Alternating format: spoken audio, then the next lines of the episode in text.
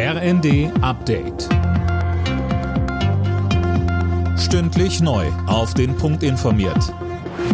Ich bin Daniel Stuckenberg. Guten Tag. Eine Revolution im Krankenhaussektor, die will Gesundheitsminister Lauterbach gemeinsam mit den Ländern erreichen, sagte er nach dem ersten Gespräch zur geplanten Krankenhausreform. Das Ziel ist wieder mehr Qualität in die Kliniken zu bringen und diese gleichzeitig vor ja gerade drohenden Insolvenzen zu bewahren. Lauterbach sagte, Das System der Fallpauschalen hat dazu geführt, dass die Krankenhäuser immer mehr versucht haben, durch mehr Leistungen die Gewinne zu realisieren.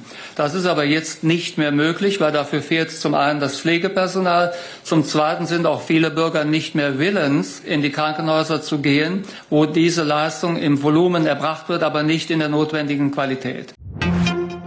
Wer aus China nach Deutschland einreist, muss nun doch vor Abflug einen negativen Corona-Test vorlegen.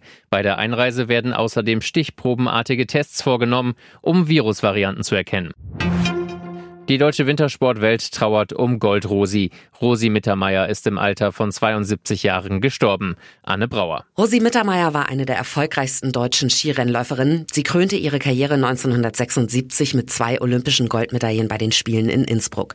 Auch später stand Gold-Rosi weiter in der Öffentlichkeit, unter anderem wenn sie an der Seite ihres Mannes Christian Neureuter, ebenfalls ehemaliger Skirennfahrer, an der Piste bei ihrem Sohn Felix mitfieberte. Auch der holte mehrere WM-Medaillen für Deutschland.